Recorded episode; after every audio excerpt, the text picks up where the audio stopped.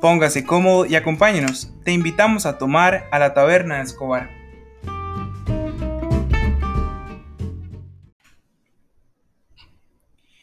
Este es el primer episodio, el episodio piloto de la taberna de Escobar. Y en esta ocasión, qué mejor que tener a una piloto en la taberna. Bienvenida, Hazel Herrera. Pura vida, Oscar. Muchas gracias por invitarme eh, para tocar un poquito el tema. Primera vez en un podcast. Así que vamos a ver cómo nos va, chiquillos. Vas a ver que súper bien. Eh, definitivamente, bueno, el tema de hoy nos da para hablar muchísimo, que es hablar de esas primeras veces. Es un tema eh, bastante complicado para muchos. Sí, sí, que se las trae. Bueno, y bueno, ya que estamos en, en una taberna, eh, di, inevitable el decir la primera birra que nos tomamos. ¿Vos te acuerdas de tal vez alguna primera vez que tomaste alcohol? Pues, ¿legalmente o no? ¿Con los papás o no? querrás, Como vos querrás. No, yo creo que la primera vez fue en el colegio. Sí, Sí, claro. Yo creo que todos, hemos pasado claro. por eso. Digamos, la primera vez fue en el colegio y, y no era todavía mayor de edad. No, yo creo que todos. Esa vara del tabú, Ay, sí, sí. de que sí, solo sí. los mayores y todo el mundo muy cool tomando y, y la verdad es que no me supo ni rica. No, horrible. Yo siento que le da el saborcito porque es lo, como lo prohibido, ¿verdad? Esa primera vez y que uno Sí. trata de hacer ese cool que quiere tomar y que quiere impresionar A todo mundo. a todo mundo. Pero Dino, al final yo creo que uno la pasa súper mal porque entonces viene hasta la primera resaca. Ay, no. Horrible, No que uno la pasa súper mal. Por dicha yo esa la llevé años después. Años después, sí, te llegó años después. Sí, no fue la primera vez, pues la primera vez la probé y que la birra no me gustó, no, No. era para mí. Y dijiste, nunca no más, más. no más. Entonces ya yo comencé a tomar verdaderamente cuando ya estaba en la U, que me dieron a conocer en la calle de la amargura ese famoso dinosaur. Uf, Uf, buenísimo. esa fue la perdición de y, y vos dijiste, de aquí soy. solamente. O sea, yo me acuerdo que en la U solamente eso era lo que tomaba, Sí. porque no había otra cosa que llamara al gusto mi paladar. Ese paladar exquisito. No había otro. Exacto. La cerveza para mí nada que ver. No, definitivamente, bueno, yo creo que para gustos colores, dicen, y para gustos tragos también, Sí. definitivamente. Eh, ¿Alguna primera vez que nos querrás contar? Mm, muchas en realidad, pero ya que estamos hablando en torno a mi profesión y todo sí, eso, también, contanos, contanos. la primera vez en el viaje, en el exterior, me acuerdo que, de viajando sola, eso es, la primera vez viajando, sola. Sí, eso está súper, Es un tema bastante complicado porque yo todavía no tenía los 18, imagínate. pero desde Carajilla me decían que era la mayor de todas. Ajá. Entonces, cuando a mí me tocó viajar, me trataron como que si yo fuera mayor de edad. Entonces, yo me acuerdo que yo llegué al aeropuerto, pasaporte, y no dejaron pasar a mis papás desde la puerta principal, porque era cuando aquello todavía estaba súper restringido. Y entonces, di, me pidieron el pasaporte, yo lo mostré, súper seria, con mi cara de seria, ¿verdad? Siempre. el resting bitch face que le llaman. Pero bueno, yo lo mostré, pasé al counter, hice la fila. Y entonces ya la muchacha, por favor, su pasaporte y ya, ¿para dónde va? Miami, destino, tal. ¿Cuántas maletas? Tal. Mira, tenemos el vuelo sobrevendido. Y yo, ay, en serio. ¿Y ahora qué pasa? ¿Y yo toda qué? asustada. Y la madre, no, tranquila, le tenemos hotel, comidas, un voucher de 300 dólares. Y yo dije, suave. Aló, papi, mira, es que me están ofreciendo tal. Y entonces, de, obviamente mi papá dijo, no, o sea, te están esperando y todo, no. Y yo dije, pero nos dan 300 dólares. Claro, en ese entonces mi, pobre, 300 mi pobre dólares. inocencia, Claro, claro. Yo 300 toda dólares era un inocente. capital. Dije 300 dólares, yo me los gasto en Estados Unidos. Y aparte de eso, la hospedada gratis. Equivocadamente es en voucher, ¿verdad? Como siempre. Entonces, no. Ya voy llegando, ¿verdad? Termino todo el proceso. Yo no, muchas gracias. Me dan mi asientito y yo llego a pasar mi seguridad, migración. Ay, pero usted es menor de edad. No me tuvieron que devolver con toda la gente de migración. No, ¿cómo? Ay, no, súper estresante. Yo estaba, ¿qué me hicieron? que Un, un policía a la par mía escoltándome otra vez a la. Ay, no, vieras qué vergüenza. Yo, yo me moría, o sea, yo me moría. Y ya después de eso, escoltada con una tripulante, la, la yo, mayor, yo, con 17 años y resto. ya casi rozando los 18. Ya casi, ya casi, pero no. Sí. Ni siquiera. No, yo la primera vez que viajé al, al, exterior, te voy a decir en qué calidad fui. Ya en este caso, bueno, yo sí era mayor de edad cuando yo fui, pero adivina, iba con responsabilidad. Fui como un profesor. Entonces, era no solamente porque cuando vos viajas solo, vos decís, yo, si yo me pierdo, soy yo, ¿verdad? Pero imagínate que era tener al cargo a estudiantes que eran menores de edad. Ay, no. No, eso fue para mí. Yo dije, no, aquí encomendarnos, ¿verdad? A lo que... Pero ya habías viajado anteriormente. Sí, obviamente que, ah, que, que, había viajado, pero no es la misma sensación de cuando vos tenés, ¿verdad? Cuando la vas viajando responsabilidad, solo. la responsabilidad. Y no, y entonces, bueno, ya llegamos, ¿verdad? Eh, pasamos el, el check-in y en eso di a uno de mis estudiantes, adivina, le, una requisa, digamos, Ay, típica no. que es al azar. Y uno dice, Sí, pero ¿cómo? Y entonces ya yo le digo al oficial, pero es que él es menor de edad, no lo pueden tocar. No, ¿verdad? Tipo, claro. asustadísimo que yo decía, pero ¿por qué? ¿Pero por qué? No, es que es parte de, de- de la rutina, ¿verdad? Y yo decía, ay, Dios mío, que no se le ocurra a ese chiquillo haber traído una... No, ay, un queso ahí escondido. Imagínate, así tipo la salsa lisano no reportada. No, no, pero, pero gracias a Dios definitivamente que era una, una experiencia que tenía que vivir porque de ahí, di, pues viene en más, más experiencias Claro. que, que obviamente nos ayudan. Pero esa, esa primera vez que fui, de verdad que fue eh, los mejores chiquillos que a uno le pueden tocar. Definitivamente se portaron súper bien, el viaje fue un éxito. Claro. Ya cuando regresamos de solamente ya la historia, ¿verdad? Ay. Pero sí, es, es las primeras veces de, de- de viajar, de esa responsabilidad de montarte en el avión, al menos yo sola, yo tenía pánico.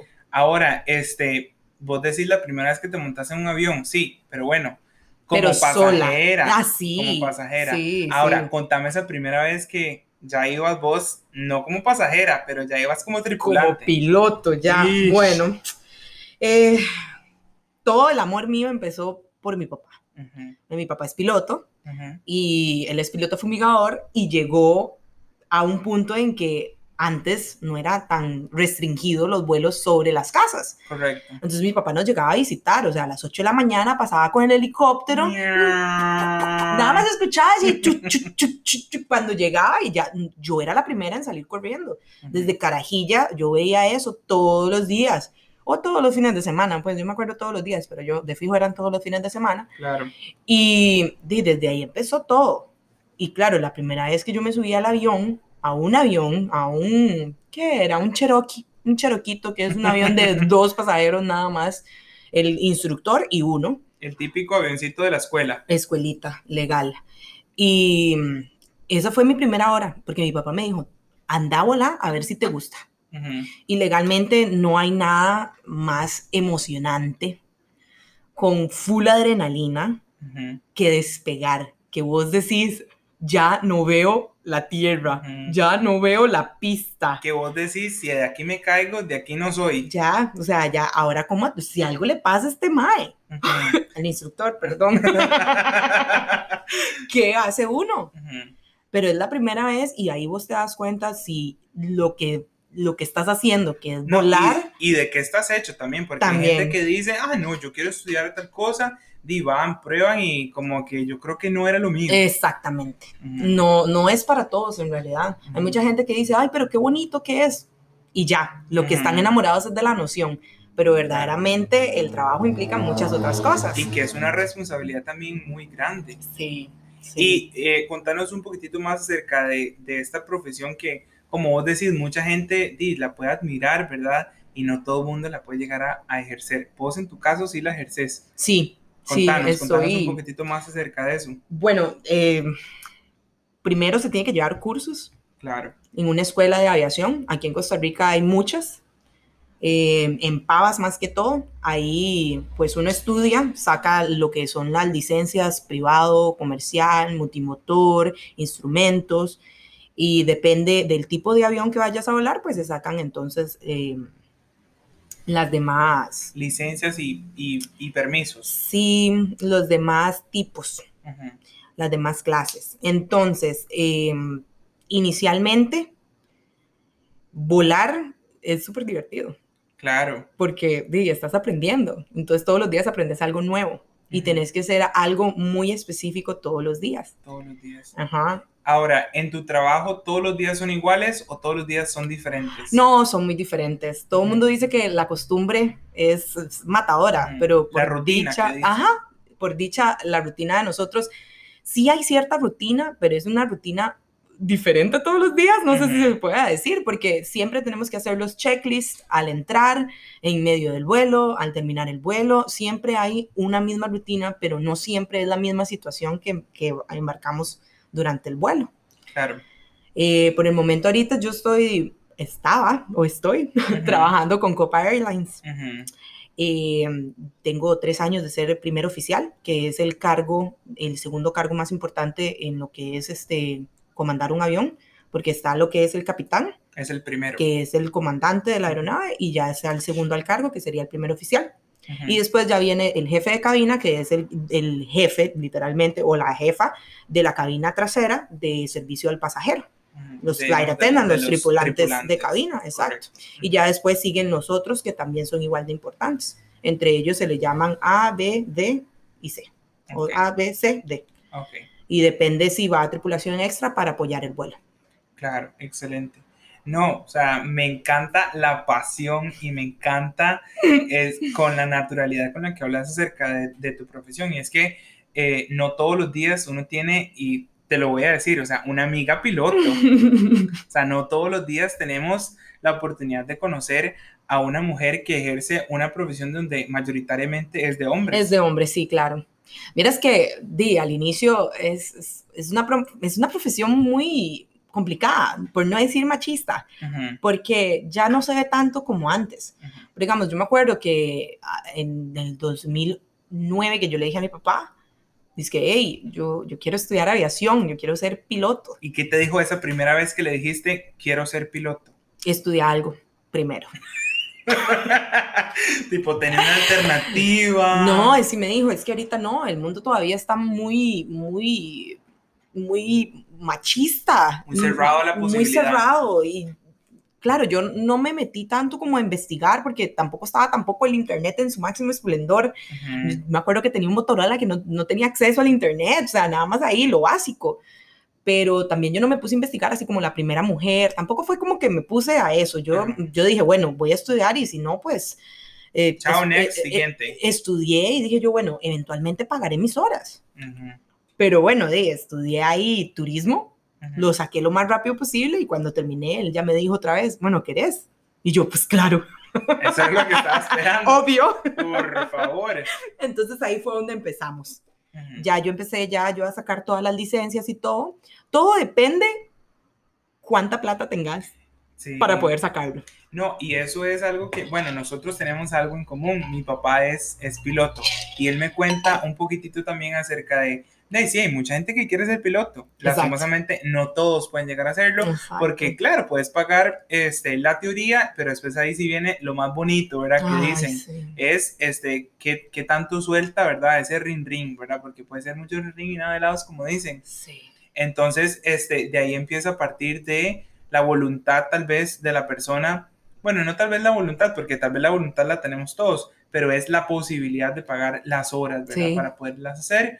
Y, este, di, muchos quedan como a la mitad. No, y hay gente que simplemente eh, llegan a la- al, al vuelo y, y esto no es lo mío. Ujú, también. Ya cuando te das cuenta los, los, los gajes del oficio, Claro. ya claro. dicen, ah, no, mejor no, mejor que me voy a hacer médico. Ah, pues sí.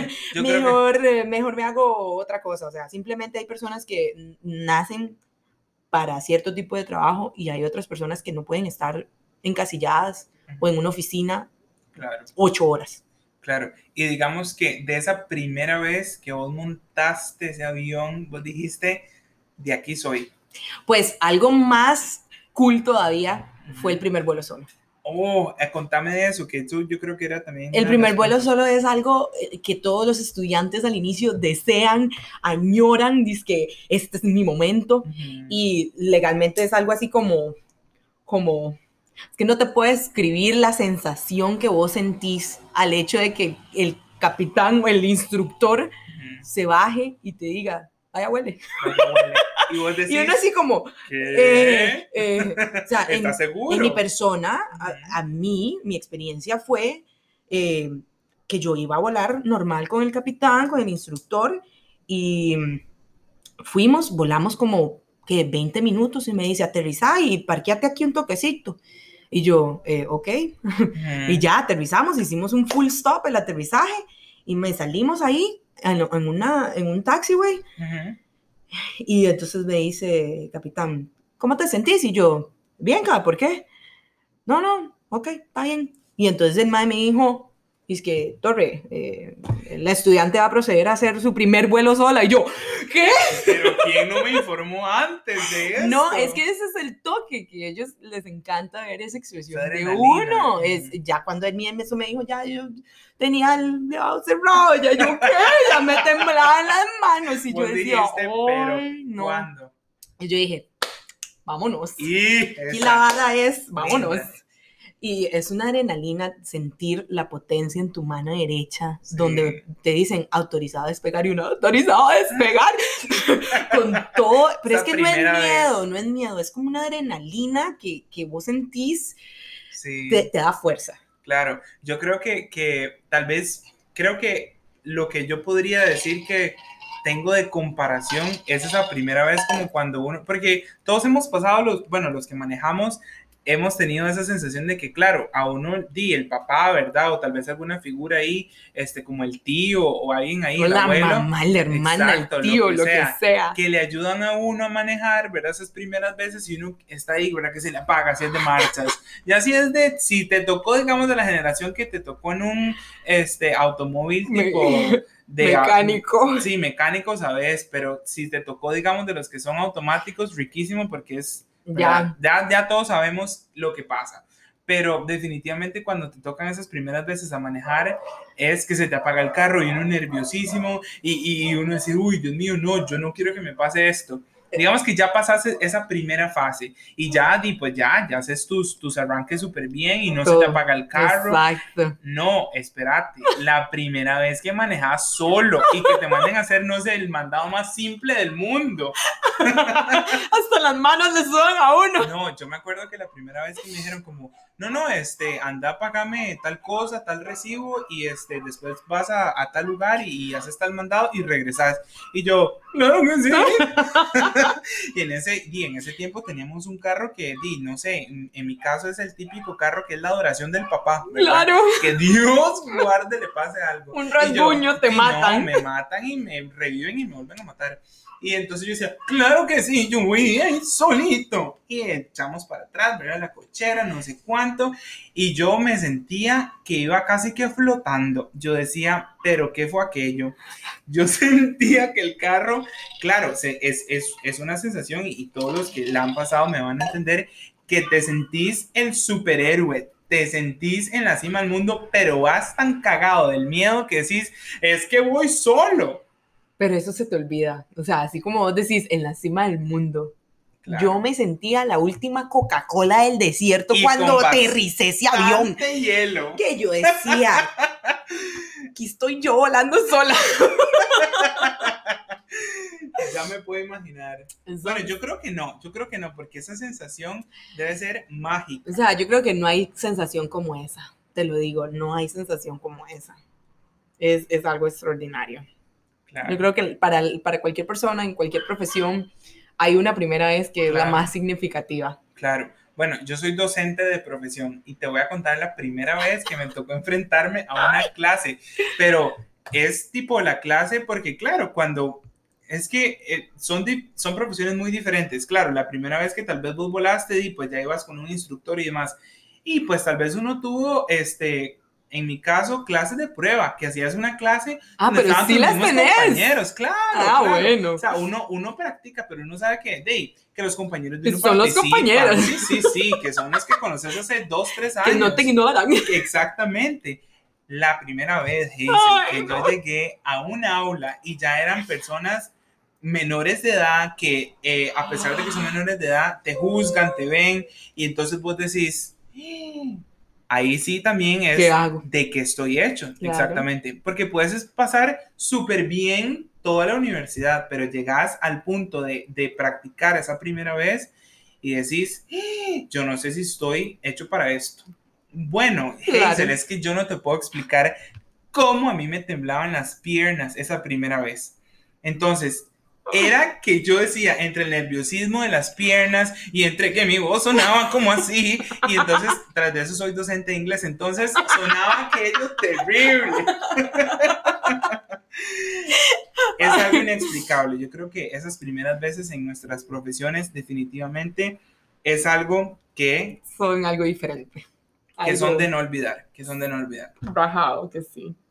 Pero ¿Y qué tal te ha ido con esta pandemia que definitivamente ha sido la primera para todos? Terrible. Así como muchos han perdido el trabajo, eh, pues yo no lo perdí, pero estoy en un stand-by, en una pausa de dos años sin que voy a, a volar. ¿Y, ¿Y, cómo te la has ingeniado para este, para este tiempo? Bueno, primeramente, mi esposo, gracias a Dios, todavía mantiene su trabajo. Y eh, se me ocurrió una idea majestuosa. Ah, no, contanos, qué bueno. Entonces empecé mi emprendurismo. Ah, no, eso está excelente. Aquí nosotros apoyamos siempre eh, a los emprendedores. Hashtag apoya lo nacional. Hashtag todo el tiempo. bueno, te cuento que yo me casé en el 2019. Okay. Y para mi boda yo quería algo especial, algo diferente que la gente pudiera utilizar porque todo es, es como lo mismo siempre, un recuerdito, un abre, abre botellas, eh, no sé, una tarjetita, algo. Yo dije, no, yo quiero algo que lo usen, que la gente vaya a usarlo, que diga, ay, qué chiva estuvo la boda de Hazel y Víctor. Ay, qué chuzo. Uy, sí, ¿te acuerdas? Y entonces ahí fue donde yo dije, voy a hacer exfoliantes. Oh, muy bien, exfoliantes. Sí, exfoliantes corporales. Muy bien, excelente. ¿Y, y cómo, digamos, pasar de la idea de decir, quiero hacer esto, allá realmente materializarlo? Primero que todo, en Estados Unidos son muy comunes los eh, regalos eh, naturales. En realidad, regalos de todo, pero comencé a buscar regalos así como diferentes y me salía mucho lo natural. Exfoliantes, bálsamos, eh, ¿qué te digo? Cremitas o jabones en forma de, de, una paloma o qué sé yo, cuadrados. Y entonces ahí yo dije que es algo fácil que yo pueda hacer y que no sea algo eh, dañino para la piel, porque no sé cómo le va a caer a todos. Y se me ocurrió hacer el exfoliante. Entonces, em, pues en Estados Unidos ofrecieron un curso en línea. Okay. Y entonces ahí compré también todos los ingredientes de un solo y lo hice tal cual, la misma receta que ellos enseñaron y todo, y fue un éxito. Ah, no, es súper bien. La ventaja de, bueno, creo que lo positivo que podríamos sacar de la pandemia es que todo ahora es muy virtual, ¿verdad? Entonces hay muchísimas posibilidades para todas aquellas personas de que quieran tal vez empezar un, un periodismo o personas que tienen una idea y no saben cómo hacerlo. Y definitivamente, bueno, este podcast también viene de la virtualidad, porque de, para hacerlo tuve que de, también meterme en internet y decir cómo hacer un podcast. definitivamente que todos eh, tenemos una parte pues creativa, una parte en la que algo se nos mueve adentro. ¿Sentiste ese clic la primera vez de decir, ah, aquí hay algo? Claro, la primera vez, siempre me ha gustado hacer cosas con las manos, muchas manualidades y todo, me han gustado mucho. Y cuando comencé a hacer los exfoliantes, todo fue así como prueba y error. Entonces, a mis compañeros de trabajo, a los tripulantes más cercanos, a los capitanes, yo a veces llevábamos un vuelo y les decía, hey, Cap, hágame un favor, pruebe esto y me avisa cómo le va. ¿Y esto cómo se utiliza? Entonces ellos se asustaban a veces y yo, no, suave, esto es así, así, así, se utiliza, se lo pone, se moja el cuerpo, se lo restriega en forma circular, claro. masajeándose la piel suavemente. ¿eh? Y siente la primera vez que su piel está realmente exfoliada. No, y les gustó mucho. a mí me impresionaba porque los hombres, pues la mayoría de los capitanes son hombres, son muy pocas mujeres, eh, les encantaba. Y ellos decían, usted me, usted, usted me vuelve a decir que yo diga esto y yo, yo no lo dije, pero estaba muy bonito, muy bueno y me gustó mucho porque me, lo sentí áspero en la piel.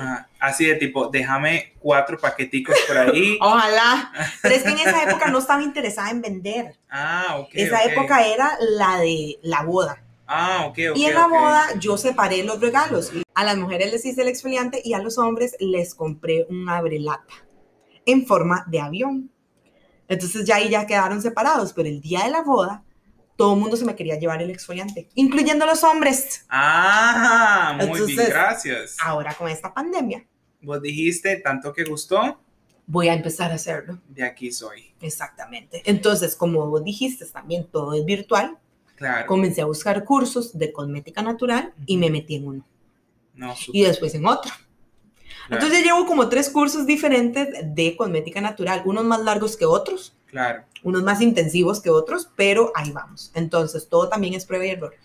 A mis hermanas, a mi mamá, a mi papá, ah, a mi vecina. que déjame decirte, conozco muy bien a tu vecina porque, bueno, es mi hermana. De ahí viene pues esa, esa conexión y esa amistad. Pero definitivamente es tan lindo de verdad ver cómo de una idea que salió, ¿verdad? De, de decir, quiero hacer algo diferente, realmente estás haciendo algo que gusta a mucha gente. Y contanos cómo se llama este producto o tenés algún producto en específico. Contanos más acerca de este, de este emprendimiento. Bueno, mi pequeña empresa es virtual y se llama Nature Haze. Ok. Mi nombre es Hazel. Claro. Por ahí el diminutivo de Haze. Claro. En realidad en Costa Rica o en español más bien no lo utilizan mucho ese diminutivo, pero en inglés sí lo utilizan un poco. Entonces quería mezclar algo de natural, de naturaleza con mi nombre. ¿Para qué? Para que tuviera un, una ubicación más rápida, que dijeran, uy, no, pregúntale a Hazel, ah, no, es que ella se llama el emprendimiento, la empresita o mi fruto, Nature Haze. Tu producto. Exactamente. Entonces, yo eh, no me ubico de solamente una cosa, sino que de varias. Entonces, mis productos hay desde el cuidado de la cara, el cuerpo, hasta lo que es este, ¿qué te diré? Facial, exfoliantes faciales, cremas faciales, exfoliantes corporales, exfoliantes labiales, bálsamos labiales, tengo crema corporal de diferentes tamaños. Poco a poco yo he ido metiendo eh, nuevos productos porque la verdad es que sí da un poco de miedo tener que exponerlo y que a alguien le caiga mal tal vez. Claro, que sea como una reacción alérgica de algo que tal vez querías decir eso es para todos y tal vez para una pequeña población no lo fue. Exactamente, entonces no, mm, mm, cuando pruebo las cosas, me gusta probarlas con gente que ya yo conozco y no las vendo, las regalo al inicio. Por aquello de, y me gusta recibir mucho feedback, me enorgullece decir que trato de hacerlo lo más natural posible. ¿Por qué? Porque di, hay que ser eco-friendly. Claro, Entonces, he investigado muchas veces muchas cosas eh, que pueden ayudar al planeta, ¿verdad? Entonces, los envases pueden ser reutilizables o reciclables. Ah, muy bien. No es solamente de un solo uso. Claro. Entonces, em, me encanta recibir los comentarios de las personas, hey, me encantó cómo huele tu producto, me encanta, eh, no sé, el exfoliante labial, eh, me gusta mucho el shampoo sólido que hago porque es una experiencia religiosa completamente diferente a lo normal, que uno se queda así como, oh, wow, es, es, o sea, esto existía. Súper. Entonces es algo muy, muy divertido, muy bonito y, y bueno, yo lo hago todo.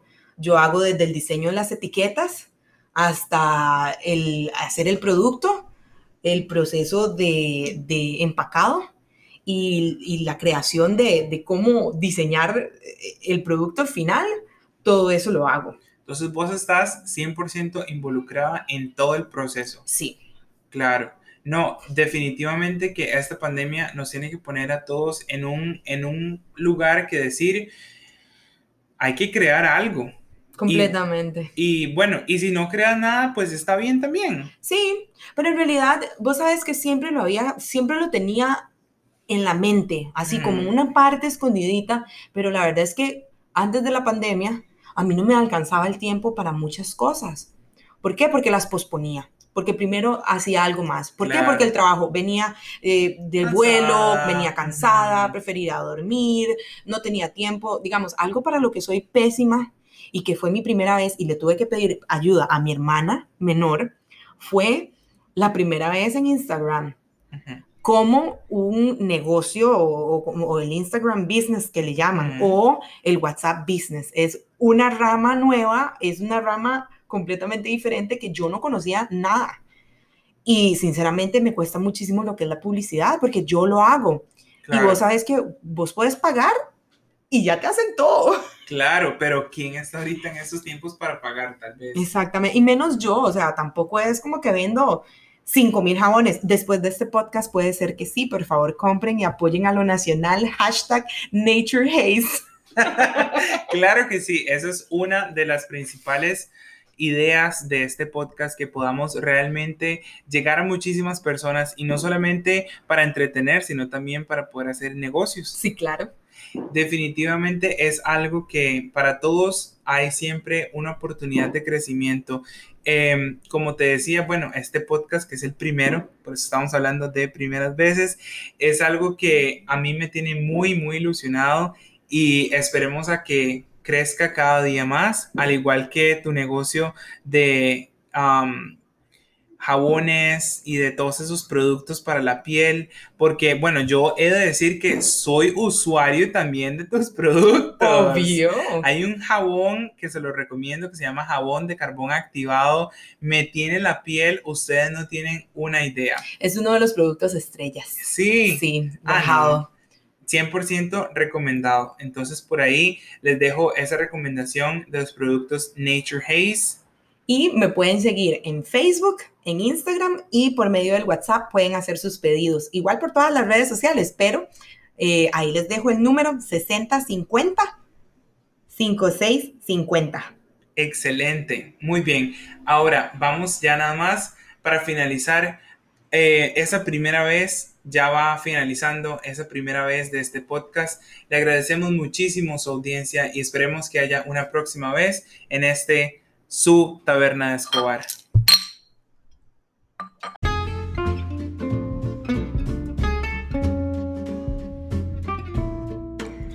Muchas gracias Hazel por acompañarnos en este primer episodio. Por ahora, un zarpe. Claro, la Taberna de Escobar también disponible en diferentes plataformas digitales.